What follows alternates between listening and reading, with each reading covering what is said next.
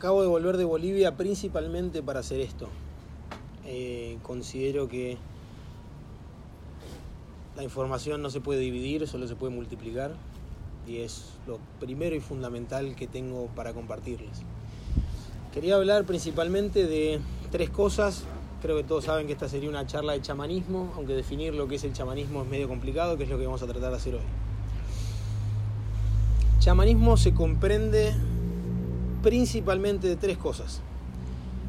Eh, antes de entrar en esas tres cosas, primero tengo que acatar y acotar una descripción eh, taxonómica de la palabra chamanismo, porque nos confunde mucho no saber si el chamanismo es o no es una religión. Entonces, cuando nos hablan de chamanismo, especialmente si les viene un tipo de pelo largo vestido de blanco, lo primero que suena es que les voy a hablar de religión. Sí, no, también, ¿no? Depende de lo que interpretemos por religión. Religión viene del latín religare, que quiere decir volver a unir, y etimológicamente quiere decir lo mismo que la palabra yoga. ¿no? Quiere decir lo mismo, quiere decir unir. Después podemos decir que el yoga es religión o no, o podemos decir que el chamanismo es religión o no. Lo que podemos decir es que incluso a diferencia del yoga, el chamanismo no tiene escritura. Lo primero fundamental cuando vemos y poder armar una taxonomía y una descripción de una religión, primero es, bueno, ¿cuál es su libro sagrado? Entonces hay muchos libros sagrados distintos, todos estos libros sagrados pueden tener similitudes y contradicciones, y entonces hablamos de las religiones en general. Todas las religiones tienen que ver con el camino del espíritu, y tanto lo tiene que ver el chamanismo, pero nos es muy difícil o por lo menos es lo que vamos a tratar de esta charla, ¿no? que más que nada voy a aportar algunas cosas, pero me gustaría que surja un debate porque no tengo ninguna respuesta, vengo a hacer estos planteos nomás. Pero el chamanismo es al mismo tiempo un camino de medicina y un camino del espíritu, pero no tiene escritura.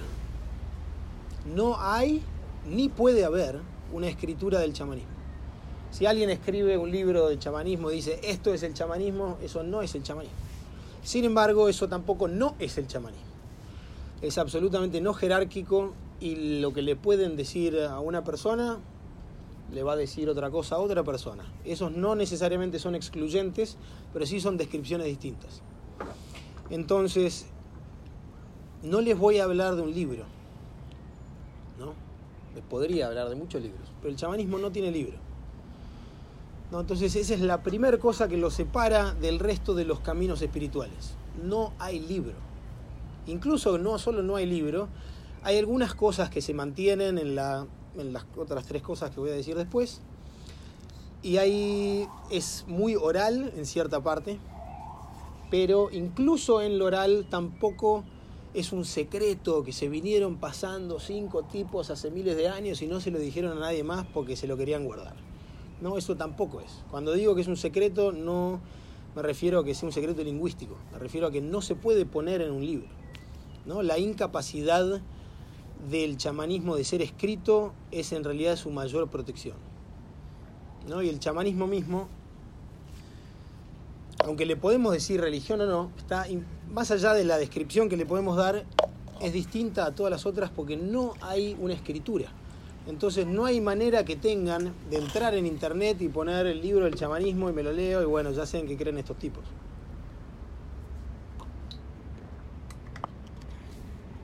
Una cosa muy importante que voy a tocar es el creer. Las tres cosas que les, quería hacer primero esa introducción, ¿no? De que el chamanismo es, se podría decir una, una religión sin escritura, o la podemos poner aparte y decir que es un camino espiritual en el que nadie escribió nada. El chamanismo está basado en tres cosas fundamentales. Una es la medicina, la otra es el linaje y la tercera es el chamán. Entonces les voy a hablar un poco de lo que es la medicina, lo que es el linaje y lo que es el chamán. Esas tres cosas en sí mismas comprenden lo que es el chamanismo. Hay muchas, pueden encontrar muchísimas descripciones del chamanismo y no les voy a decir que estén todas mal, lo más probable es que estén todas bien. Pero en cuanto a qué es el chamanismo, de vuelta, no podemos hablar de una jerarquía o de un único linaje. Hay varios linajes, pero eso lo voy a tocar en el linaje. Lo primero que les quiero hablar es de la medicina. Cuando yo digo la medicina no estoy hablando particularmente de una sola planta. Estoy hablando de la medicina en general. Y todas las medicinas son plantas. Todas son plantas. La industria farmacéutica ha logrado convencernos de que lo que ellos nos venden lo tienen que fabricar en un laboratorio y es una gran invención humana el hecho de que nos podamos tomar pastillas en una farmacia, pero el 97% de todo lo que pueden encontrar en una farmacia se encuentra en el Amazonas. 97%. Todo lo que encuentran en una farmacia, todo, está en el Amazonas. La manera en la que tienen las industrias para mantenernos sometidos es que obviamente solo las pueden crear ellos, no nos dicen qué planta es y nosotros tenemos una especie de vacío de linaje de cuáles son las plantas que sirven para cada cosa. ¿No? Esto a mí en algún momento me pareció horrible y no podía confiar en que otra persona lo sepa, ¿no? Lo tenía que saber. Lo tenía que saber yo. No llegué a saberlo porque saberlo es imposible Conocer todas las plantas del Amazonas es ridículo. Por eso también tenemos que hablar del linaje. ¿no? Y el Amazonas abarca siete países. Entonces, por más que hay algunas plantas que, eh, que, comparten todo el ecosistema del Amazonas, y hay un montón de plantas que son, obviamente, medicina, que no son del Amazonas, ¿no? pero la mayor parte, de vuelta les digo, 97% de lo que hay en una farmacia viene del Amazonas. Es el lugar con mayor biodiversidad del mundo solo en una mirada pueden haber más de un millón de especímenes. ¿no? Conocerlos a todos es irrisorio. Sin embargo, hay ciertas plantas que nos han llegado y que se ha mantenido su uso. Algunas de uso ritual, algunas no de uso ritual. ¿no? El uso lo voy a tocar cuando hable del linaje. lo primero que quería hablar es de la medicina. Entonces, dentro de la cosmovisión andino-masónica hay un montón de plantas, pero de ese montón de plantas se separan, más, más que nada las separan en dos categorías. Plantas sanadoras y plantas maestras. No, hay planta que no cure, no existe. Hay una anécdota en el Mumon Kan de dos, de un maestro zen y un monje que luego iba a ser un maestro muy importante que lo manda su maestro Foyán y le dice, andate al bosque y tráeme una planta que no sirva. Y Jim Shue nunca volvió. nunca volvió. Entonces, de todas las plantas en el Amazonas hay plantas sanadoras y plantas maestras. ¿Cuál es esta diferencia? Nosotros si nos cortamos el pie, la pierna, lo que sea, ¿no? si nos cortamos tenemos que poner nos ponemos un ungüento, por ejemplo, ¿no? lo que quieran, ¿no? pero nos ponemos algo para paliar el dolor, no, que no se pudra, ¿no? que no generar una cicatriz linda quizás. Y ese ungüento que nos ponemos en la pierna tiene que generar un efecto físico que sane la pierna que estaba herida. Ahora, dentro del chamanismo hablamos de tres cuerpos. Hablamos, y estos tres cuerpos son como especie de corazas. La última coraza, el tercer cuerpo es el cuerpo físico, que nos lo dan el capital genético a nuestros padres y luego nosotros se lo daremos a los gusanos quizás. Hay un segundo cuerpo, cuerpo anterior, que no se crea, aunque obviamente el capital genético de los padres viene de antes, el cuerpo energético es más viejo y dura por más tiempo. Viene desde antes del nacimiento y dura después de la muerte. No les voy a hablar de pasa después, pero digamos que es un cuerpo energético de que también heredamos. Y hay un tercer cuerpo que no es un cuerpo, sino que es el cuerpo de todas las cosas, que le podemos decir el cuerpo espiritual. Estamos abnegados a creer que tenemos uno solo y que estamos encerrados en esta coraza y que venimos, después nos vamos, entonces todos nuestros achaques los determinamos como algo físico. ¿no? Pero hay mucha, hay una relación y estos tres cuerpos de los que hablo en realidad están íntimamente compenetrados, no son dimensiones que no se tocan. En realidad son uno solo, pero la palabra no puede concebir del uno, la palabra puede concebir del tres o del cuatro, a lo sumo. Del tres desde una manera mística y del cuatro desde una manera lógica. El cuerpo energético le podemos decir a la psique, ¿no? O sea, podemos dar, puedo hablar de los distintos sistemas de interpretación que tenemos de nuestra experiencia. El sistema de interpretación contemporáneo, que está radicado en una etiología y etimología del psicoanálisis, ¿no? hablaría de la psique. La psique es idéntica a cuando, lo que yo digo cuando hablo de cuerpo energético. Realmente es idéntica, simplemente que el psicoanálisis tiene un espectro de interpretación más pequeño que el del chamanismo. Pero cuando hablo de cuerpo energético estoy hablando de la psique, es lo mismo.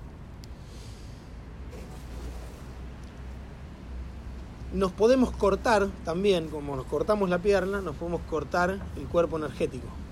Pueden haber daños, así como hay daños en el cuerpo físico, pueden haber daños en el cuerpo energético. A esos daños, de varias maneras, los llamamos traumas, por ejemplo. Ahora, la analogía prescribiría que así como que hay que aplicar un ungüento en el cuerpo físico que cree efectos en el cuerpo físico para curar el cuerpo físico, también tiene que haber una especie de ungüento psíquico para aplicar en el cuerpo psíquico que cure las heridas psíquicas. Las plantas que pueden curar el cuerpo físico son plantas sanadoras. Las plantas que pueden curar el cuerpo energético se les llaman plantas maestras. Ahora, me podrían agarrar en una contradicción. Me decís, bueno, Juan, pero me venís hablando de plantas, pero la planta o te la tomás o la fumás o no sé qué haces, pero sigue siendo algo físico. Y no tanto. Lo voy a tocar más en el linaje, pero la prescripción que tienen las plantas maestras es que se requiere un ritual para aplicarlas. No se pueden aplicar sin ritual. No solo eso, sino que el ritual mismo es tan medicina como la medicina. Y en, efecto, en el chamán, medicina y linaje, que son estas dos cosas de las que estoy hablando, se vuelven una. Y no hay dos cosas, no hay alguien que interpreta, ¿no? sino que hay alguien que es la medicina, o que por lo menos dejó de ser, ¿no? para que la medicina sea. Dentro de las plantas maestras también hay varias, muchísimas.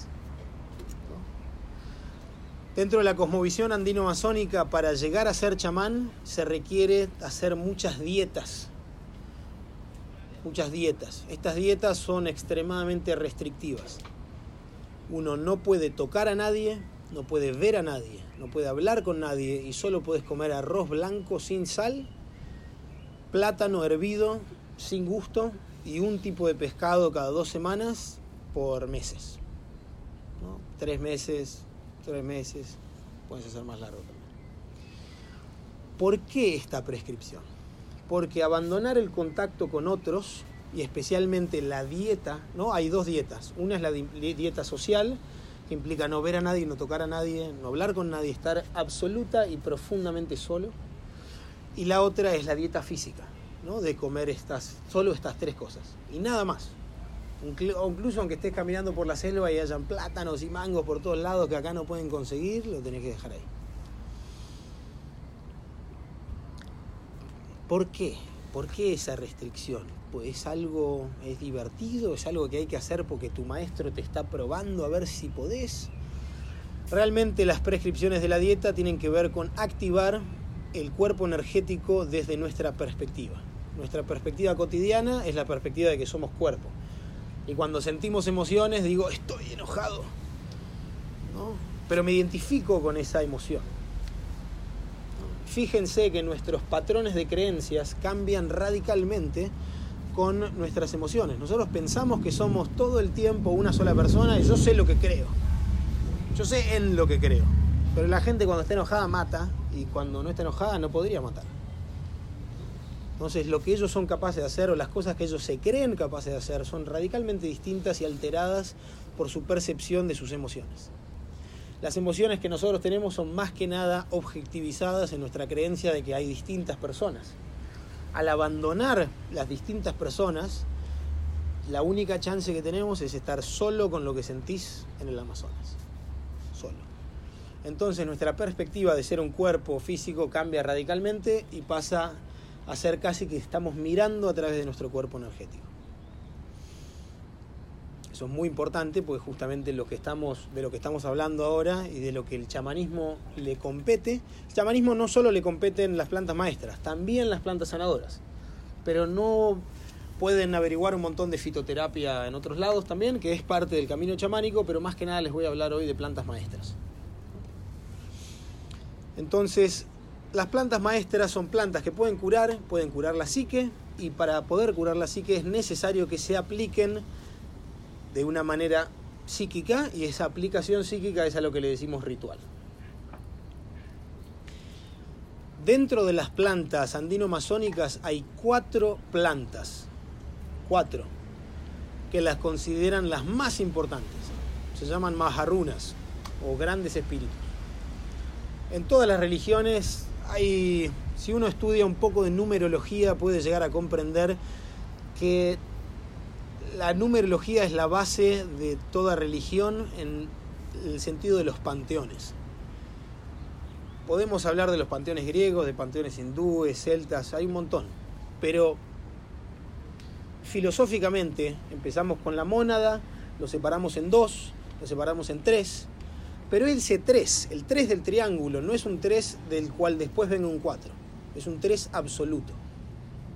Y en el cuatro, también es un cuatro que no precede, eh, que, no, no viene después del tres ni antecede al cinco. Es una manera de que la mónada absoluta se dividió en estas puntas. Y a las puntas le podemos poner nombre. Pero eso no quiere decir que las cosas de las que hablamos sean una. Cuando yo les hablo del linaje, la medicina y el chamán, en efecto es un triángulo y no, se, no podés tener chamanismo sin ninguna de las tres. Y tampoco tenés, podés tener, ninguna sin las otras dos. ¿no? El hecho de que tener bordes nos permite poder hablar de las cosas. Pero de vuelta, no quiere decir que no sean una. Hablando del 4, en todas las religiones van a encontrar el 4, pero con distintos nombres. ¿no? Por ejemplo, la religión canaíta, cuando Abraham sale de Canaán y funda eventualmente lo que sería hoy el pueblo hebreo, le cambia los nombres a, los, a las cuatro direcciones y los antropomorfiza, los vuelve ángeles. Los ángeles que hoy conocemos como el arcángel está el este? Bueno, no importa. Sí, el arcángel Miguel, no, perdón, el arcángel Gabriel, que es el mensajero, el arcángel Rafael, el arcángel Uriel y el arcángel Miguel. Estos cuatro arcángeles con los que crecimos son en efecto antropomorfizaciones de las direcciones o también de los cuatro elementos. En el chamanismo el número 4 y el 3 fundan todo. No solo en el chamanismo en realidad, pero digamos que en el chamanismo. Hay cuatro grandes plantas, hay cuatro grandes direcciones, hay cuatro grandes elementos. Por la dirección del aire, del aire que es el este, hablamos de una planta que la conocemos como el tabaco. Y yo digo que la conocemos como el tabaco porque realmente dudo que ninguno de ustedes conozca el tabaco. El humo que olemos en la calle no es tabaco no sé qué es. Les juro que no es tabaco. El tabaco es una planta maestra importantísima. Ahora me van a decir, Juan, pero me dijiste que el tabaco es una planta maestra, pero por otro lado me está diciendo que las plantas maestras se necesita un ritual. ¿Qué estamos hablando? Hay distintos tipos de ingesta, obviamente, y el tabaco se puede tomar. Es muy peligroso. No quiero que vayan y prueben en su casa porque el tabaco los puede matar. Pero el tabaco se dieta y el tabaco es altamente alucinógeno, puesto de alguna manera. O enteógeno es una mejor palabra, porque en realidad no es alucinógeno. Enteógeno, bueno, es una palabra que se la roba Aldous Huxley para escribir Las puertas de la percepción. Entheos en griego quiere decir dioses. En es adentro. Theos es Dios. Eh, ógeno viene de genes, que es el origen. ¿no? Entonces sería tener el origen de Dios en nosotros la palabra enteógeno. Alucinógeno, en realidad no me quiero poner demasiado científico, pero las alucinaciones son distintas al estado que produce el tabaco. Una vez que un chamán ha dietado el tabaco y ha superado esa prueba, que es muy grande, la relación que tiene con el tabaco es muy distinta. El tabaco, así como el arcángel Gabriel, es un mensajero. Y en el chamanismo el tabaco se usa mucho. Se usa mucho porque es el vehículo en el cual podemos poner la intención que, la lleve. Puede ser usado para curar, para limpiar, es un, es un vehículo. Si ven algún chamán fumando y haciendo... Hay un proceso interno y hay un diálogo constante con esa planta. Esa es la primera planta. Les voy a hablar de estas cuatro grandes plantas. También hay una relación arquetípica que tienen las plantas que les estoy hablando con los elementos. El aire y la tierra crean un horizonte y son dos elementos pasivos. El aire eh, masculino pasivo y la tierra es femenina pasiva. La planta de la tierra es esta hoja, que es la hoja de coca. El tabaco es una planta, no es, es amazónica, pero también está en los subtrópicos. La coca es exclusivamente subtropical, aunque también se puede crecer en el Amazonas. La coca es la planta de la tierra. Y de vuelta, ¿no? La coca no produce. Me van a decir, bueno, pero se puede pichar, como pichar es el hecho de masticar la hoja de coca. Y no necesariamente se necesita un ritual siempre que uno está pinchando coca igual, se arma el ritual, pero pasa lo mismo con el tabaco. ¿no? Un chamán tiene que llegar a dietar muchísima coca hasta entablar una relación directa con el espíritu de la coca y una vez que eso pasa le habla. Entonces, de el tabaco con el tabaco damos. Con la coca recibimos. La coca se lee. La coca nos habla. Con el tabaco hablamos nosotros. la relación entre el aire y la tierra es fundamental, pero también es una relación pasiva, ¿no? Crea un horizonte. Y esas dos son grandes plantas que se usan mucho de apoyo. Después hay otras dos plantas que no que su relación no es horizontal, su relación es vertical y corresponden a los elementos del agua, que baja como lluvia, y al del fuego, que sube como humo. Entonces su relación es vertical, es activa. Por lo tanto, estas dos plantas son las, se le dice la abuela y el abuelo en la tradición andino-amazónica, que es la ayahuasca por agua y el aguachuma por fuego. La ayahuasca es una... Cuando hablamos de ayahuasca se pueden hablar de dos cosas. O uno puede estar hablando de la liana que propiamente se llama ayahuasca, o podemos estar hablando del brebaje amazónico, que en realidad es una combinación de dos plantas. Ahora, ¿por qué digo que la ayahuasca es como el agua? Bueno, uno también tiene que conocer el agua. Pero la ayahuasca también, no solo eso, sino que hay un animal que corresponde por estos cuatro elementos. Podríamos decir cóndor por aire, serpiente por agua, llama vicuña, guanaco, el que tengas. ¿no? Siempre es un camélido o un, o un ural. ¿no? Fíjense que tanto para los hindúes como para los vikingos, el gen, la, imagen de la tierra es una vaca. ¿no? Y para todos los pueblos andino-amazónicos es una llama, vicuña, guanaco. Por, guanaco llama por tierra y jaguar por fuego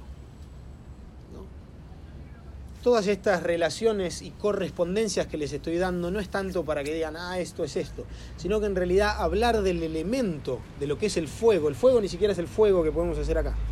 El fuego es algo más trascendental, cuya una de sus expresiones es el fuego, otra es el jaguar, y también le podemos decir arcángel Miguel, también le podemos decir Huachuma. Las manifestaciones que tenemos son simplemente manifestaciones energéticas de estas cuatro, estos cuatro elementos que también, les recuerdo, son uno. No se los puede diferenciar. Yo busqué toda mi vida atrapar el fuego. No existe. Fuego es siempre aire, agua y tierra. Siempre. No lo podés agarrar. Es imposible. Pueden tratar, pero no se puede. Entonces, de vuelta, les puedo hablar de estas plantas, pero no quiere decir que en una experiencia con Huachuma no puedan estar los cuatro elementos porque están todo el tiempo. Simplemente podemos afilar nuestras correspondencias energéticas con estos cuatro elementos de los que hablo. La ahora sí llegué a la parte de la medicina. ¿no? Hay muchísimas otras plantas, pero si les hablo de todas las otras plantas que hay, no vamos a terminar nunca. Entonces, principalmente les quería compartir este conocimiento de que las cuatro grandes plantas más arrunas de la tradición andino-amazónica son tabaco, ayahuasca, coca y guachuma. También lo pueden encontrar como achuma. Guachuma es en quechua, achuma es en aymara. Y nosotros lo podemos conocer como San Pedro.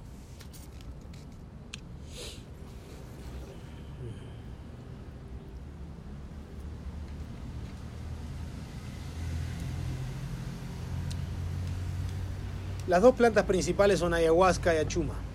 ¿no? Le decimos el abuelo y la abuela y yo considero que son dos pilares fundamentales de toda práctica chamánica. Todas las otras plantas que hay, que son importantísimas, y es con decir que son importantísimas no quiero decir que esto sea para todos. No, no me confundan, ¿eh? No estoy diciendo que sea para todos. ¿no? Nada es para todos. Es necesaria una lectura previa, un entendimiento muy crucial del el estado psíquico de la persona y la posible aplicación de estas plantas. Pero hay un montón de otras, pero principalmente les voy a hablar de la ayahuasca y el huachuma. La ayahuasca es una liana, puede medir hasta más de 100 metros, se va metiendo dentro de la selva y sale y se enreda y sube, es literalmente una serpiente.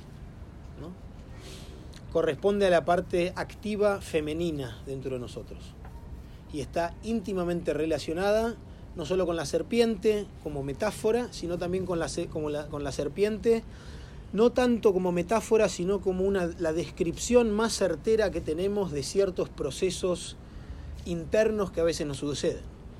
Cuando les puedo, sin meterme demasiado en chakras, podemos hablar de una energía que sube. En el chamanismo a esa energía que sube siempre se le ha dicho la serpiente. Dentro de las técnicas orientales, cuando hablamos de kundalini o kundalini yoga, la misma palabra kundalini quiere decir enrollada. También estamos hablando de la serpiente.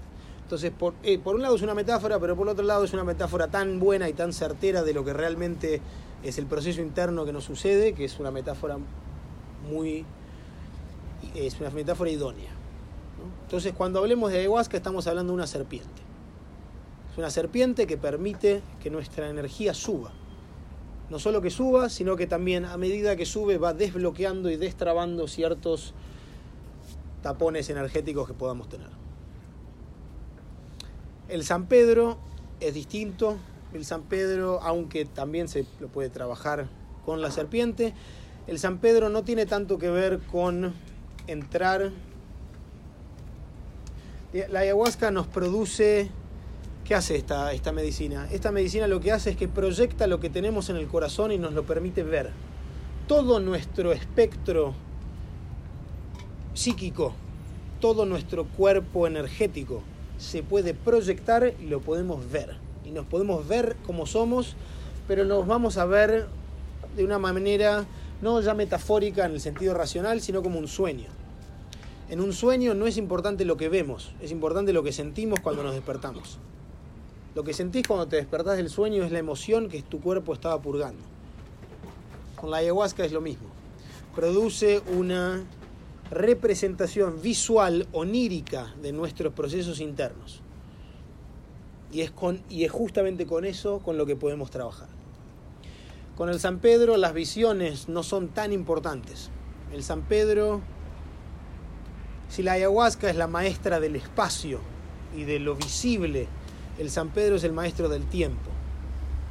Entramos en un estado en el cual venimos pensando, venimos pensando y de repente se fumaron todos los pensamientos. Hay en las técnicas del Raja Yoga hindú, lo vital es poder mantener la concentración en un objeto sin que nos distraiga un pensamiento. Si ustedes tratan ahora, lo más probable es que no puedan hacerlo por más de 10 segundos. O sea, no podemos elegir no pensar y tampoco podemos elegir en lo que pensamos. Somos absolutos esclavos de nuestro pensamiento. Absolutos. Y el pensamiento es parte de nuestro cuerpo energético. el pensamiento es energía, la energía es pensamiento, es lo mismo. Están dentro del mismo ámbito. Son expresados por distintos centros pero son parte del cuerpo energético. El vacío de pensamientos a lo que a veces le llamamos meditación, aunque no es necesario. A veces pensamos que meditar es no pensar. Meditar es simplemente no ser esclavo de nuestros pensamientos. Y si hay un pensamiento que venga, no sé de quién es, a eso le podemos decir meditar. Samadhi o ciertos tipos de satoris también se podrían considerar como este vacío de pensamientos. Y el San Pedro puede generar un vacío de pensamientos en el cual nunca hubo palabra y no va a haber palabra y nos reconocemos y reconocemos la realidad tal como es. Todas estas experiencias de las que estoy hablando son estados a los que podemos acceder, pero el chamanismo no es una pastilla farmacéutica. No es que te doy una pastilla y no pensás. Requiere mucho trabajo, pero son experiencias humanas a las que podemos acceder con la ayuda de las plantas. Eso era lo que quería hablar en cuanto a la medicina.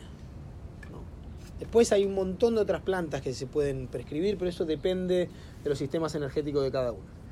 Yendo a lo más abstracto, los grandes pilares son la ayahuasca y el guachuma, que pueden centrarnos y podemos explorar nuestros costados femenino y masculino tal como son. No me, no me confundan, cuando hablo de femenino y masculino, no hablo de sexo ¿no? estoy hablando para nada de sexo, estoy hablando de un femenino y masculino que radica en una concepción filosófica que quizá no, tiene tanto que ver con la discusión de género que existe hoy en día, ¿no? Simplemente estoy tomando palabras prestadas de hace mucho tiempo. ¿Algo que ver con Yin Yang también? O sea, como dividir las cosas en dos. No, justamente el Yin Yang es el género. Cuando hablo de masculino y femenino, piénsenlo así. La conciencia que mira es lo masculino pero lo masculino nunca llegó a la creación. Toda creación es femenina, absolutamente toda. Mi cuerpo, tu cuerpo y todos los cuerpos, toda manifestación es mujer. Y toda conciencia es hombre. Pero de vuelta, no me lo tomen como algo genérico. Eh, digámoslo así. Por ejemplo, poco sabido, pero una de las traducciones de la palabra Dios en hebreo es Elohim Elohim en hebreo quiere decir las ángeles. Fíjense que ahora ni siquiera tenemos una palabra para decir ángeles mujeres. Pero la concepción de los ángeles es una concepción babilónico-canaíta hebrea, que recién, después de mucho tiempo, el tipo de, desgraciadamente, misoginia que generó la religión hebrea, le cambió la interpretación a que los ángeles eran hombres. Pero Elohim es una palabra que quiere decir ángeles femeninos en plural y que fueron los creadores de esta manifestación. ¿No? Entonces la fuente, y este es el tema, ¿no? la fuente no es ni hombre ni mujer, pero nosotros que estamos encarnados y que somos manifestación, lo podemos ver como que la manifestación es toda femenina y quiere llegar a la fuente. Una vez que llegamos a la fuente no hay dualidad. No podemos hablar de masculino y femenino. Lo estoy alargando, pero simplemente quería decir que estoy arrastrando una concepción filosófica muy antigua que no prescribe al hombre y a la mujer como algo sexual. Incluso esto que tengo puesto es una chola de los Sikh eh, y los Sikh se consideran todos ellos mujeres. Todos, hay, la palabra para designar un Sikh es brides of God, esposas de Dios. Ya habiendo tocado el tema de la medicina, ahora entro a lo que es el linaje. El linaje es la tradición, porque incluso que yo les diga esto y pueden ir a buscar guachuma o ayahuasca y quizá pueden robar la receta secreta, pero no van a tener nada. Ni siquiera funciona sin una transmisión. No sabemos por qué. Fundamental es el linaje y yo con linaje quiero decir al mismo tiempo el linaje de maestros que me enseñaron y los maestros que les enseñaron a ellos y los maestros que les enseñaron a ellos hasta la primera persona o no persona que de alguna manera diseñó estos rituales. Y también estoy hablando del camino propiamente dicho que cada uno de nosotros puede, en el, en el que se pueden encaminar. El camino para el chamanismo, que cuando hablo de camino de vuelta es lo mismo que linaje, el camino para el chamanismo tiene que ver con abandonar nuestras creencias. Si les digo la verdad, todo el chamanismo es abandonar una creencia. El problema es que apenas me creen y dicen, el chamanismo es abandonar una creencia. Perdieron. Es una contradicción inherente, tanto lingüística como lógica. No podemos no creer. Pero primero hay que atacar muy precisamente la creencia. Todos nosotros y todos ustedes creen que eligieron lo que creer. Ninguno de nosotros eligió jamás lo que creemos. Estamos condicionados para creer en lo que creemos y nos creemos a nosotros mismos que somos libres, que somos absolutamente libres y que yo creo en lo que yo creo porque lo que yo creo es verdad. Esa creencia fundamental es el ego y esa creencia fundamental es a lo que ataca el camino. Hay tres tipos de creencias. Estos tres tipos de creencias también se corresponden por los tres cuerpos. No solo eso, sino que todo grupo de tres que sea completo es análogo a todo otro grupo de tres. Lo mismo va para el 4, lo mismo va para el 5. El primer tipo de creencia es la creencia en la tradición. ¿No? Shruti. La creencia en lo que nos dijeron el, quizá el 99% de todo lo que sostenemos como verdad son cosas que no experimentamos. Y son cosas que no dedujimos, sino que son cosas que nos creemos, porque me lo dijeron. ¿La Tierra es plana o la Tierra es redonda? No tengo ni idea, pero les aseguro que cuando digan es plana o redonda es porque lo creen y es porque lo creen porque alguien más se lo dijo. Pues ninguno de nosotros se tomó un cohete, fue para arriba, incluso tomando un avión, hay curva, no hay curva, no sé. Pero lo que voy es que casi todas nuestras creencias son de cosas que escuchamos, especialmente de chicos, particularmente de chicos, y que luego mantenemos como algo verídico e intocable. Y trascendemos esa creencia, trascenderla no en el sentido de abandonarla, sino en el sentido de que no creemos ni siquiera que la tenemos. Todos pensamos que sabemos muy bien en qué creemos, pero no tenemos ni idea. Y hay creencias muy arraigadas adentro nuestro. Muy arraigadas. Más allá de las manifestaciones físicas que nos pueden inducir a creerlas o no, la muerte es una creencia, te lo dijeron. Lógicamente, no hay eh, no hay deducción, hay inducción en la idea de que se van a morir. Por el hecho de que hayan visto otra gente que se muera y que otra gente se haya muerto durante siglos, no quiere decir deductivamente que te vayas a morir. Eso, eso es una inducción y la inducción no entra dentro de la lógica. Entonces realmente cuando crean que se van a morir es porque se lo dijeron. Y cuando crean que nacieron es porque se lo dijeron. Estoy atacando cosas súper básicas y todos me van a decir, Juan, es irrisorio que ni nací ni me voy a morir no lo sé si es irrisorio o no, no sé si te vas a morir. Lo que estoy seguro que si te morís, o si crees que te morís es porque te lo dijeron, no porque te moriste. Entonces, la primera línea de beliefs, de creencias que tenemos, son creencias que escuchamos. La segunda, segundo orden de creencias es el orden de creencia en la lógica, en nuestro pensamiento nos pueden mentir un montón y un día decimos, ¿sabes qué? No le creo más a nadie, voy a deducir todo con la capacidad de mi pensamiento únicamente. Y pensamos que estamos liberados y caemos en una peor cárcel. Pues pensamos que con el pensamiento podemos llegar a la verdad. Bueno, no le voy a creer a nadie, pero tengo la lógica y la lógica es infalible. Entonces puedo analizar todo y puedo con la lógica llegar a la verdad. Esa también es una creencia. No se puede. La tercera creencia es la creencia en la experiencia, en lo que vemos, en lo que oímos, en lo que sentimos, en lo que degustamos. Y ahí me van a decir, bueno, Juan, espera, ya te pasaste, porque cuando me como, un, no sé, lo que es un falafel, estoy sintiendo un falafel. Yo no estoy diciendo que lo sientas o no. Estoy diciendo que es una creencia que lo sentís. Es, un creer en la experiencia. Y creer no solo eso, sino que cuando estás sintiendo no podés pensar. Y cuando estás pensando es recordar. Y cuando estás recordando es el pasado. Entonces, ¿de qué experiencia me estás hablando? Es imposible. Imposible. Cuando me hablan de experiencias, no son experiencias. Es recuerdo y el recuerdo es lógica. Es una creencia que hay una conciencia indivisible que fue sintiendo todo. No sé si sí o por no, sé que es una creencia. No les vengo a dar respuestas. Vengo simplemente a plantear un sistema que es el sistema del chamanismo. El chamanismo se ataca la creencia. Justamente por eso no hay libro. Podemos decir que el chamanismo es el libro de la naturaleza. ¿no? Es como leer a la naturaleza. Pero cómo leer a la naturaleza tiene que ver con tu sistema interpretativo, que tiene que ver con el ADN de cada uno de ustedes y la combinación de ese ADN con cada planta. Entonces, hablar de una sistematización es imposible. Dentro de las creencias teocéntricas, la idea de una palabra es fundamental.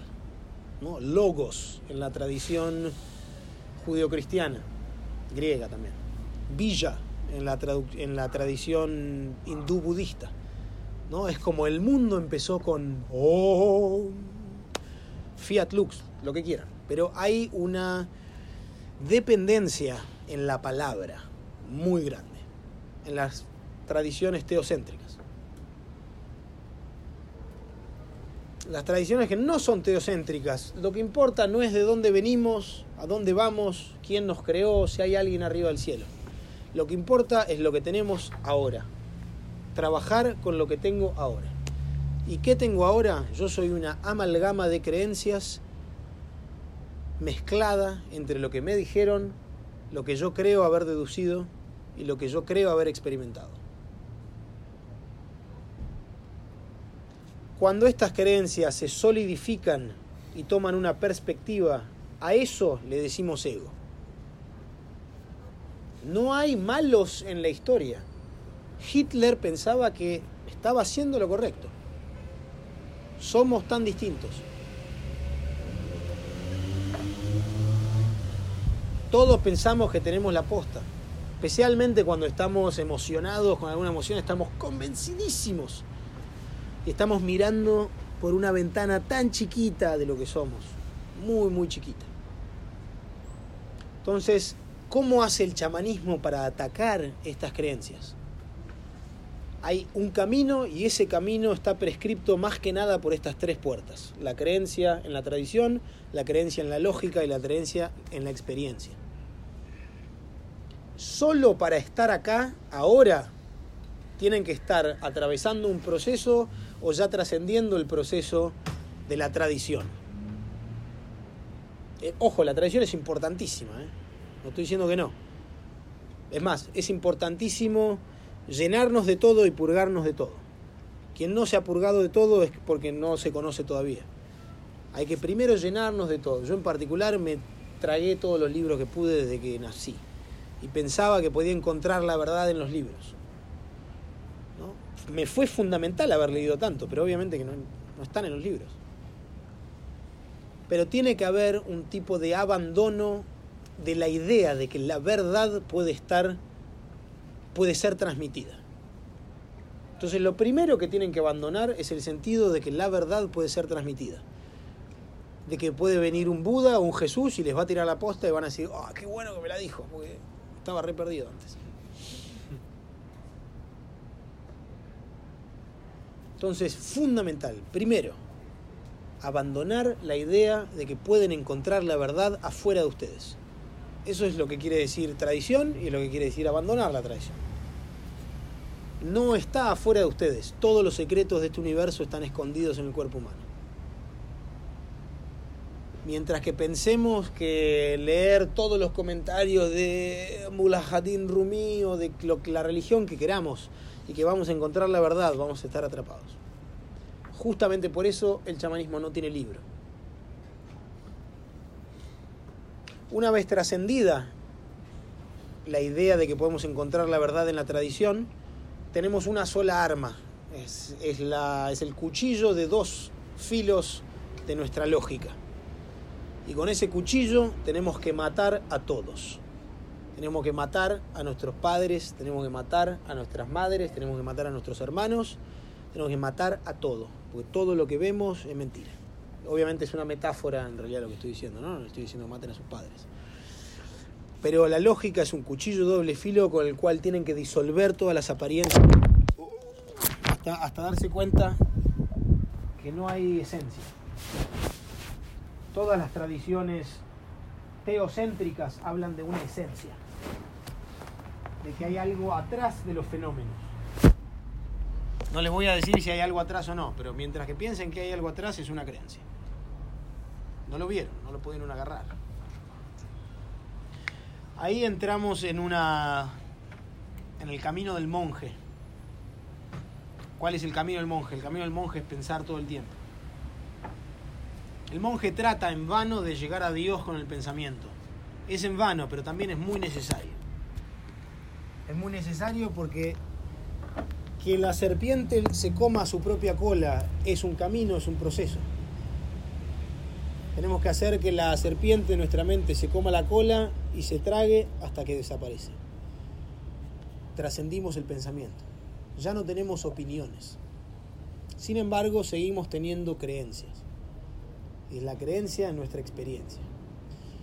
Una vez trascendido el camino del monje y trascendida la lógica, entramos en lo que el chamanismo se conoce como el camino seguro en el budismo se le llama el camino de sin retorno. Una vez que cruzamos la segunda puerta, ya no podemos volver a ciertos patrones que teníamos antes. Ya cambiamos para siempre.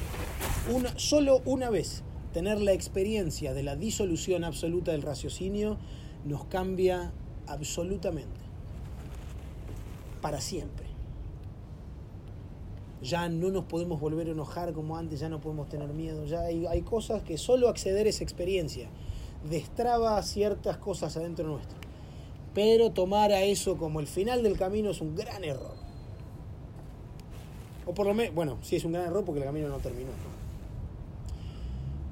Y luego entramos y toda la parte de lo, lo que yo les llamo el camino del monje, que tiene que ver con abandonar la lógica, generalmente se lo, también se lo llama el camino de la mano derecha.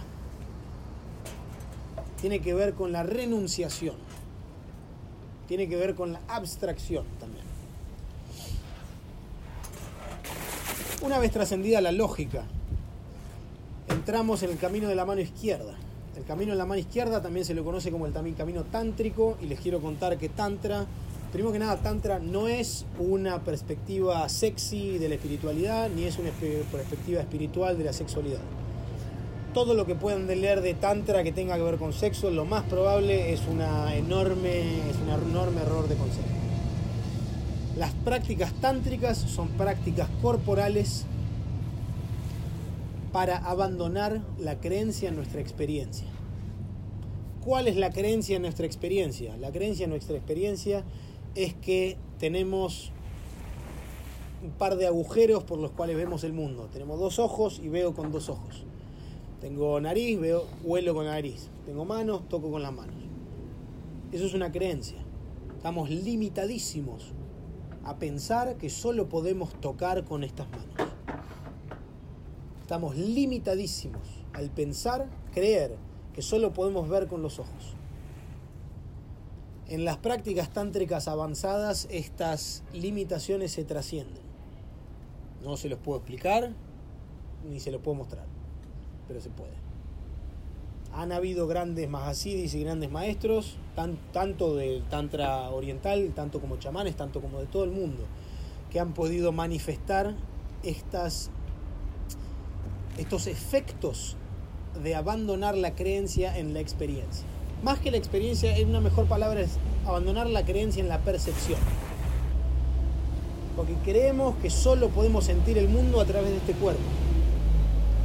Las prácticas tántricas nos sacan del cuerpo y nos permiten tocar sin manos, nos permiten ver sin ojos, nos permiten oler sin nariz, escuchar sin oídos, hablar sin boca. Las prácticas tántricas son equivalentes a las prácticas chamánicas también. Entonces, el camino, o a lo que yo le decía el linaje, se lo puede dividir en estos tres, estas tres fases. Primero, abandonar la tradición, que es lo que nos dijeron, que quiere decir buscar a Dios o buscar a la verdad afuera. Después es querer llegar a descubrir el velo en el templo con la lógica y usando nuestra espadita. Eventualmente esa espada nos tiene que matar a nosotros. Y una vez que tuvimos esa experiencia, yo le llamo la experiencia de la unificación astral. Una vez, una sola vez que todos nuestros centros se unifican, el rayo baja y rebota y sube la serpiente y una vez que pasa eso jamás nos podemos, no, ya no podemos volver a las creencias que teníamos antes. Pero el camino no terminó ahí. Es más, sigue, sigue lo más complicado. Es abandonar nuestra creencia de que somos un alma encarnada y contenida en este cuerpo físico. Este cuerpo es una herramienta de la manifestación del mandato que tuvimos o que tenemos y de las cosas que tenemos que hacer en este mundo. Somos los peores aprendices porque volvemos y volvemos y volvemos y volvemos y vamos a tener que seguir volviendo hasta hacer lo que teníamos que hacer. Pero este cuerpo es una herramienta, no es una cárcel. Durante las primeras dos fases igual les voy a decir que hay que verlo como una cárcel. Pero una vez que eso se trasciende, lo logramos ver como una herramienta. Y hay ciertas capacidades, tanto tántricas como chamánicas, en las que de vuelta se puede ver sin ojos, oír sin orejas, tocar sin manos, etc. Antes había dicho que las plantas maestras tienen que ser usadas en un ritual. Los rituales chamánicos son muy diversos y no hay una sola manera de hacer las cosas hay muy diversos linajes de distintos chamanes. Yo he heredado los linajes Shipibo y Quechua de parte de mi maestro, pero hay, hay otros linajes. Por ejemplo, los quechuas usan mariris, los shipibos usan ícaros. Son dos tipos de canto que después les voy a mostrar. Pero hay distintos linajes. Y yo no pretendo ser un indígena, ni un shipibo, ni un quechua. ¿no? Mi camino me llevó a conocer muchísima gente y en mis ceremonias particularmente integro las distintas técnicas espirituales que fui aprendiendo de la distinta gente con la que viví. A mí lo que me pareció fundamental fue ver que, por ejemplo, las prácticas tántricas budí, de, del budismo tibetano, los sadhanas hindúes eh, y diversas otras técnicas son absolutamente aplicables dentro de las ceremonias andino-masónicas. Esto no quiere decir que haya que mezclar todo. ¿no? Hay que tenerle un respeto enorme a la integridad de la transmisión de todas las cosas que me o se les sean, serán impartidas. Pero las técnicas espirituales, no, para mí las religiones no existen, no me importa las cosas que se puedan escribir o no, lo que me importa es poder ver y poder actuar en lo real. Y las distintas técnicas todas son técnicas de activación energética que son perfectamente aplicables en las ceremonias, que son lo mismo, activación energética.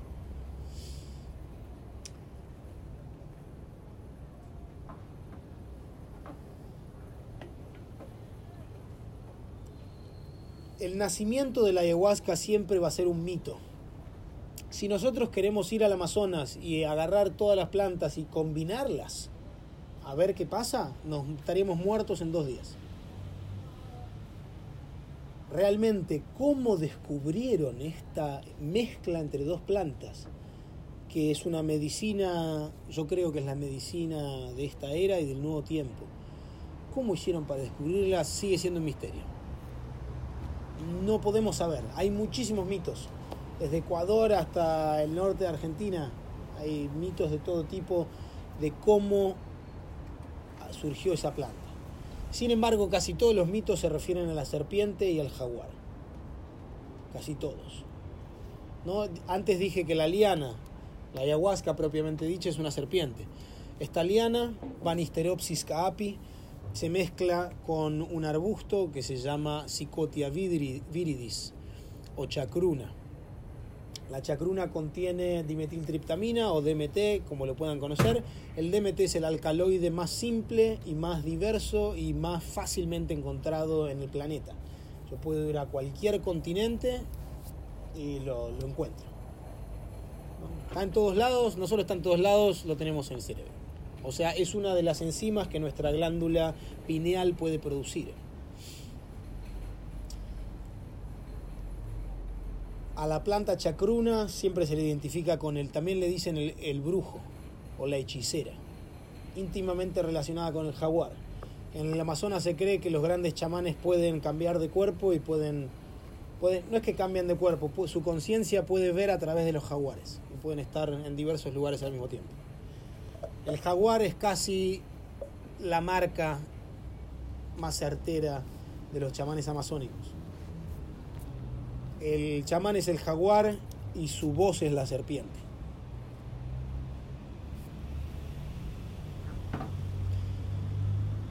Todos los chamanes son distintos. ¿no? Antes hablé de la medicina. Todas las medicinas también son distintas. Cada chamán tiene su propia mezcla. Cada chamán tiene su propia ayahuasca. No y, cada, y cada San Pedro es distinto. No, no los tomen como una droga. Las drogas son todas mecánicas. Más es más y menos es menos y siempre te van a hacer lo mismo.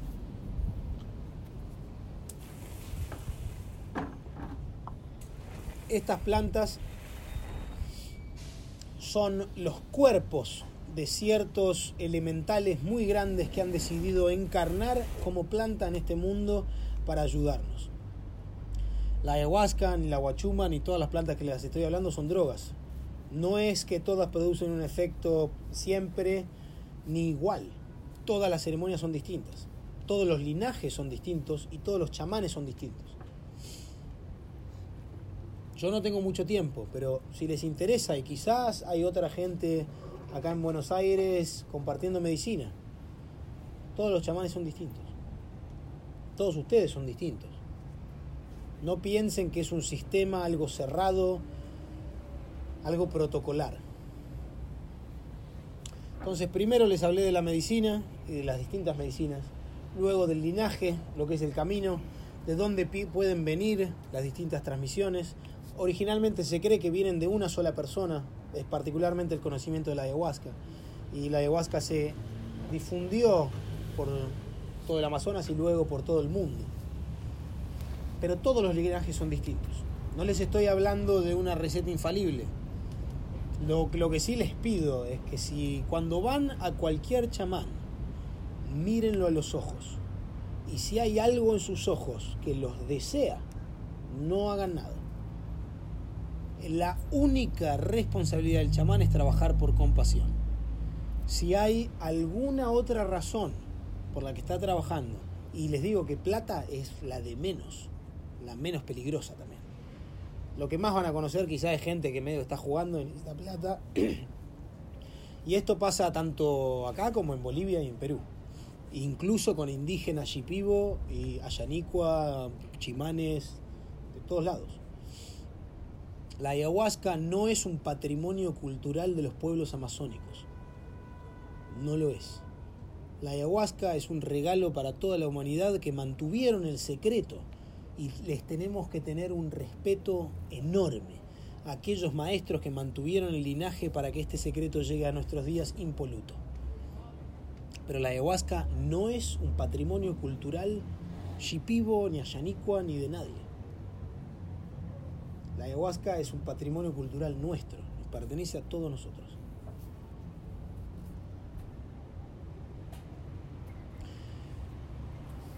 Les dije que habían tres cosas muy importantes, la medicina, el linaje y el chamán. Entrando un poco a la idea del chamán, el chamán por esencia es siempre, eh, me sale en inglés, ¿no? The wounded healer, es el médico herido. ¿no? Cuando Jesús dice medicus curate ipsum todos los chamanes, todos, y esto es una es, es, idiosincrático y es universal, todos los chamanes tienen que haber tenido una gran enfermedad. Sin esa enfermedad no se puede ser chamán. La, las enfermedades pueden ser muy distintas, muy, muy distintas. Al maestro, el maestro de mi maestro era un carpintero, era un, no un carpintero, era un artesano de madera, muy bueno muy reconocido. Alimentaba a su familia, era un hombre capaz, sagaz, conocía todas las plantas, pero no tenía ni idea de chamanismo. Conocía todas las maderas. Y un día, juntando yacapas, se cayó de una palmera que tiene unas espinas horribles y le se arrancó todo el brazo, con una espina, se cortó todos los nervios. Se quedó sin brazo y ya no podía trabajar, tuvo un brazo así duro. Y empezó a buscar a alguien que lo cure. No tenía plata para irse a otro lado, no necesitaba volver a poder trabajar. Entró en una crisis enorme, no le podía dar de comer a su familia, eventualmente se volvió una crisis espiritual, pero pasó por cortarse el brazo. Y conoció a un maestro, a su primer maestro, y este maestro le dijo, yo te puedo curar el brazo, pero tenés que aprender. Entonces lo hizo pasar por un montón de pruebas al que este mi maestro, él, él pensaba que eran todas pruebas simplemente que tenía que hacer en realidad estaba siendo secretamente guiado porque su maestro ya sabía que él iba a ser chamán. Todos realmente somos magos. No, en realidad no. En realidad hay magia y no hay magos. Hay magia y no hay magos. Yo no les estoy diciendo que yo sea el chamán. Todos tenemos energía, todos somos seres divinos, todos podemos subir a la serpiente y todos podemos acceder a las experiencias de las que les estoy hablando. Todos porque lo único que compartimos todos es la conciencia. Y estas son capacidades de la conciencia. Sin embargo, no todos terminan siendo chamanes. ¿no? Para ser chamán hay que pasar por una enfermedad muy grande. Y este, bueno, se llama Don Agustín Rivas Vázquez, es uno de los chamanes, no sé qué quiere decir, más famoso ni más conocido, pero no importa, es un, es un hombre de poder muy grande tiene casi 90 años y sigue haciendo ceremonias fortísimas. Eventualmente, cuando la planta se metió adentro de él y le mostró sus completas capacidades, todos los nervios de su brazo se arreglaron. Tiene un brazo perfecto. No, no siente con la punta de los dedos, pero ya lo puede mover. Este tipo de historias las van a encontrar repartidas en un montón de literatura chamánica. Pero lo fundamental del chamán es haber tenido una enfermedad que casi lo mate. Sin esa enfermedad no se puede principalmente por dos cosas. Primero porque uno nunca podría tener compasión para otro si no estuvo en ese lugar. Entonces la experiencia de ese nivel de enfermedad es un requerimiento sine qua non de todo chamán. Sin el cual no sé si se puede, pero sería muy difícil generar ese nivel de compasión.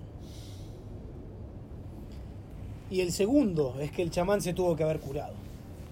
Y se tuvo que haber curado solo. Si ese chamán se puede salvar, obviamente necesita un maestro, pero igualmente el maestro no es el que cura. Ni siquiera es la planta la que cura. Yo no curo y tampoco cura la planta. Lo que podemos hacer es ponerlos en el umbral en el que ustedes puedan dar un paso y curarse solos. Pero no es pastilla, requiere trabajo. Hay ciertas prescripciones para hacer estas ceremonias. Algunas son dietarias, otras son de convivencia, etc. Pero sí requieren trabajo. Del chamán lo único que en realidad les quería decir es esto, ¿no?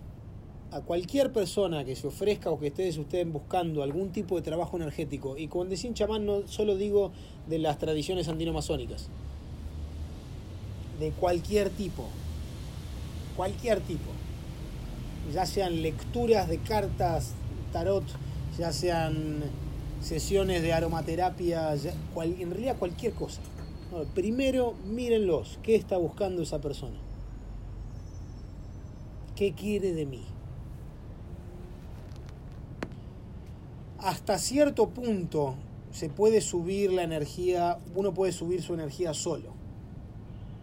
Llega a cierto punto en el cual trabajar en uno mismo ya es imposible. No, no es que es imposible, no se puede seguir subiendo. Porque cuando se llega al corazón, la máxima es que somos uno. ¿No? Somos uno, lo podemos decir, es una verdad, ¿no? La verdad está acá, es una comprensión. Pero el corazón no siente que somos uno. El corazón siente que yo soy yo, vos sos vos, tus cosas son tus cosas, mis cosas son mis cosas. Pero si tuvimos la primera experiencia, o si, o si hemos llegado a descorrer el velo, aunque sea un poquito, y sabemos que somos uno, nos va a terminar molestando esta alienación de lo que realmente somos, constante, que es el ego. ¿No? Incluso podemos ser religiosos, podemos haber tenido alguna experiencia, podemos saber que el mundo es una sola cosa, pero igual cuando me tocan bocina tengo un instinto, que él es otro, y él no soy yo y él está equivocado y yo tengo razón.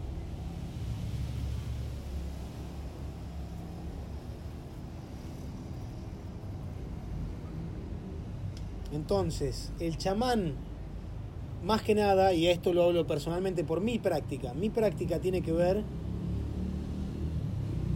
en algún sentido, también con mi camino. ¿no? Es una contradicción, porque es algo que yo tengo que hacer para seguir, pero para concentrar, para seguir, me tengo que, tengo que dejar de hablar, tengo que dejar de pensar en mí. La compasión es la práctica de que somos uno, de que si vos reís, yo río y si vos llorás, yo lloro. Si un chamán no puede desarrollar ese nivel de empatía, no puede trabajar. Porque yo para trabajar con tus emociones las tengo que sentir. Y para sentir tus emociones tengo que tener dos cosas, humildad y coraje. Humildad muy grande para abandonar lo que yo creo ser y poder realmente sentir a través tuyo. Y coraje, coraje para sentir. A veces es muy fácil quedarnos en nuestra propia felicidad o en nuestro propio, propio poder. En ciertas dietas uno puede llegar a niveles de experiencia de los cuales no quiere bajar. Y es más fácil no tener cuerpo, es mucho más difícil volver a la ciudad, tomarse un avión, respirar el smog, ver a la gente enojada en la calle. Pero eso también somos. Quedarse en la montaña meditando solo, solo dentro de ciertas prácticas tántricas es posible hacer eso desde un nivel de compasivo. Pero bueno, ya ahí pasan otras cosas. Práctica fundamental del chamán es ejercer el adagio de que todos somos uno. Sin eso no se puede. Entonces les pido por favor que antes de ir a cualquier persona para que les hagan trabajos energéticos del tipo que sea, mírenlo a los ojos. Si, si los está objectivizando, si los quieren por alguna otra razón que no sea para ser ustedes, entonces no lo hagan.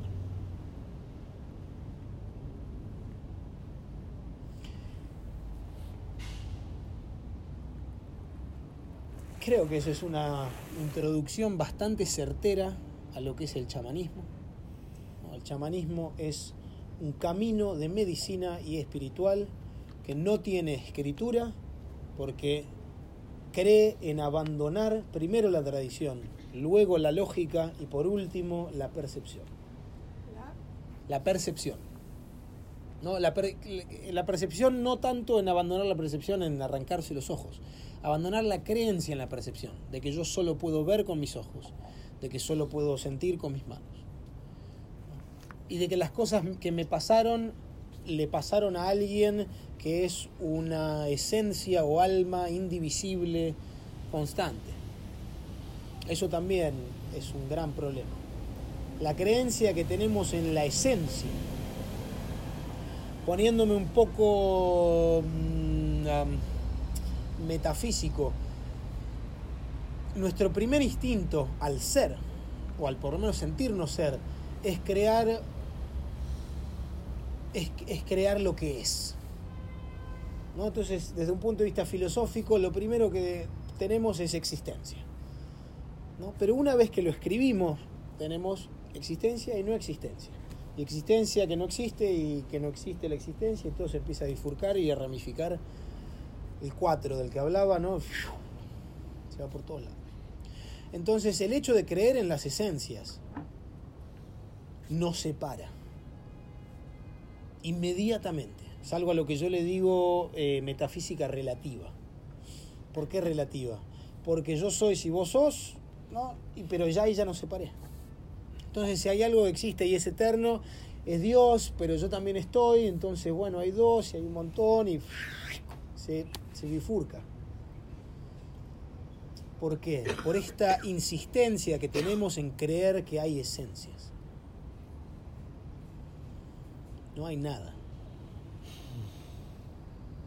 ¿No? El simulacro no esconde la verdad.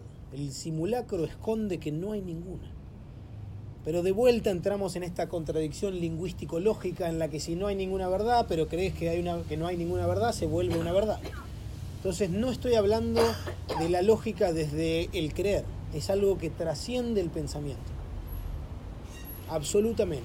Y cuando trascienden el pensamiento, después van a saber ustedes seguro si hay esencias o no. Lo que, es seguro es que no, yo no se los puedo decir. Que es un conocimiento que tienen que apercibir solos.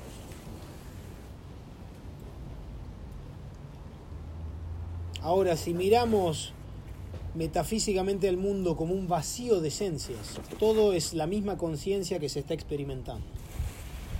Es este tercer cuerpo o primer cuerpo, ¿no? el cuerpo espiritual.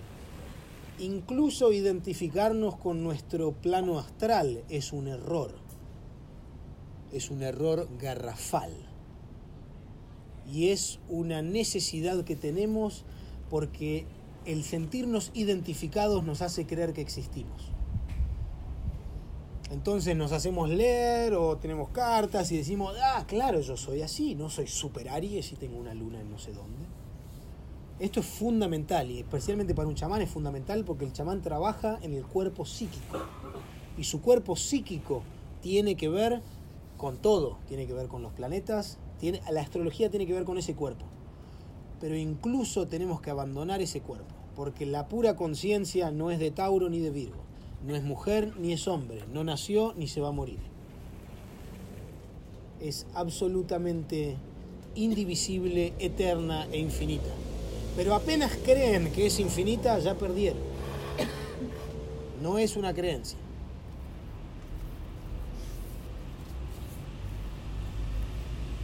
El cuerpo energético es la identificación que tenemos con nuestra personalidad y nuestra personalidad va a vivir después de que nos muramos. No sé cómo, no sé si como persona. Esa, esa energía va a seguir, pero esa energía está buscando volver a la luz clara. Está buscando completarse, pero completarse es entrar en el vacío. La luz está vacía. No la pueden agarrar. La luz es vacío. De alguna manera el camino es convertirnos en luz. ¿No? Todo el resto, lo que pensamos que es materia, en realidad es un algoritmo dual que, al crearse el universo crea el más y crea el menos. Pero si pudiesen en una computadora poner el algoritmo del mundo, da cero. Toda materia es la sombra de otra cosa. Todo lo que pensamos que es duro es sombra. Y lo único que existe es la luz, y la luz también es vacía. Entonces, si existimos o no existimos, no lo sé. No, les vine a decir eso. Lo que les digo es que mientras se tomen como una esencia indivisible de algo que son y se identifiquen con eso, es una trampa del ego. No se conocen todavía. Ninguno de nosotros nos conocemos. A las experiencias que podemos acceder, podríamos sentir el terremoto de la Tierra.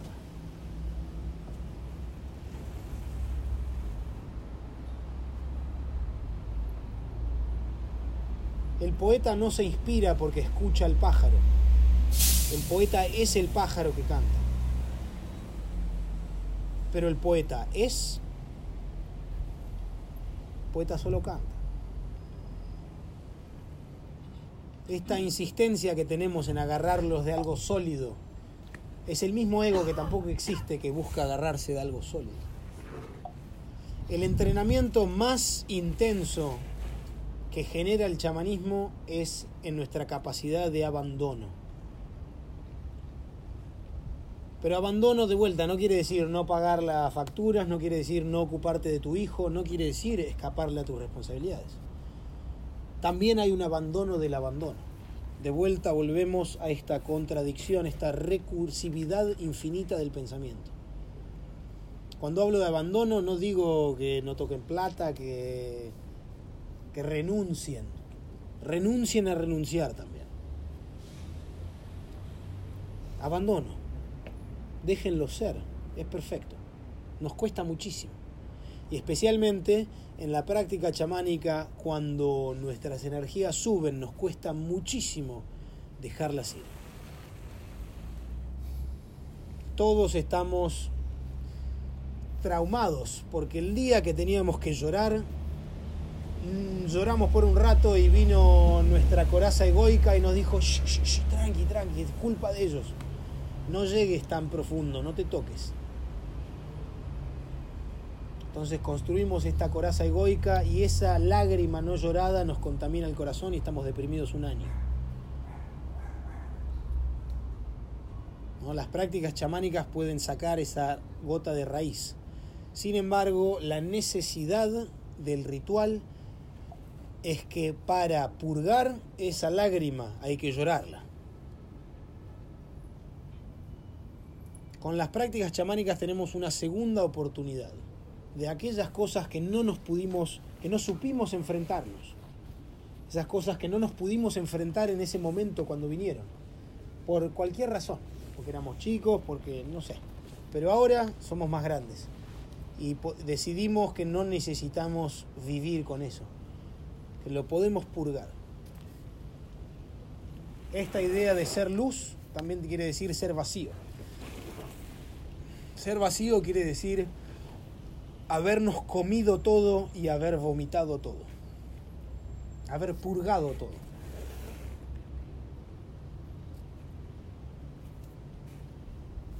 ¿Y el amor? ¿Qué es el amor? El amor es luz. El amor también está vacío. Si vos amás a una persona, digamos, yo puedo ser compasivo, pero puedo ser compasivo de dos maneras. Puedo ser compasivo creyendo que hay almas encerradas en sus cuerpos y que me tengo que meter a salvar estas almas, que sería un error de esencia.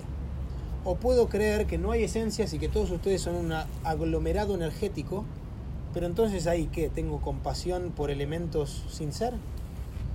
¿Dónde está la compasión?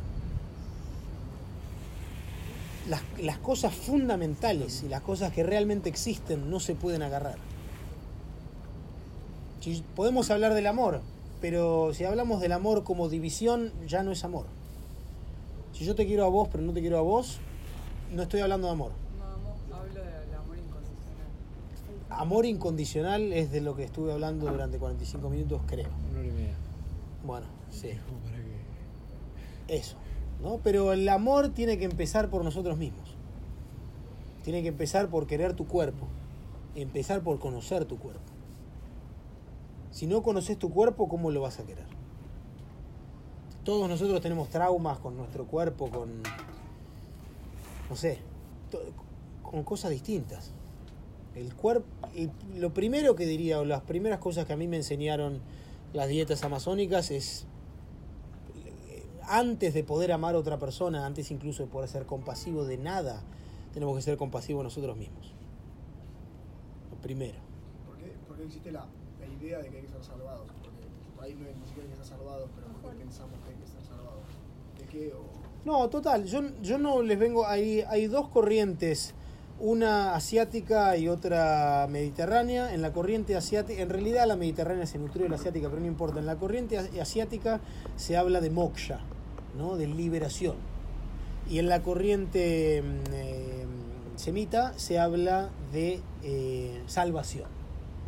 Pero podríamos equiparar los dos y decir que toda la idea judio-cristiana de ser salvados ¿no? es idéntica a la de estar liberados o iluminados dentro de la concepción hindú-asiática.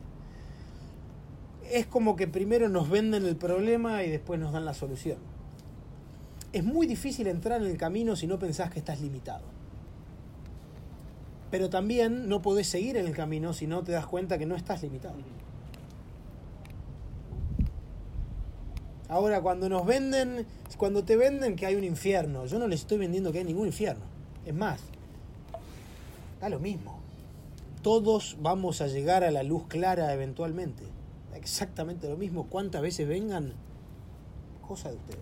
No sé. Llega en la vida de una persona, no ni siquiera de una persona, llega en la transmigración de distintos cuerpos en la historia de un conglomerado energético en el cual está muy cerca de las puertas. Y mientras más cerca de las puertas está, más tiene que consumir el dolor del mundo.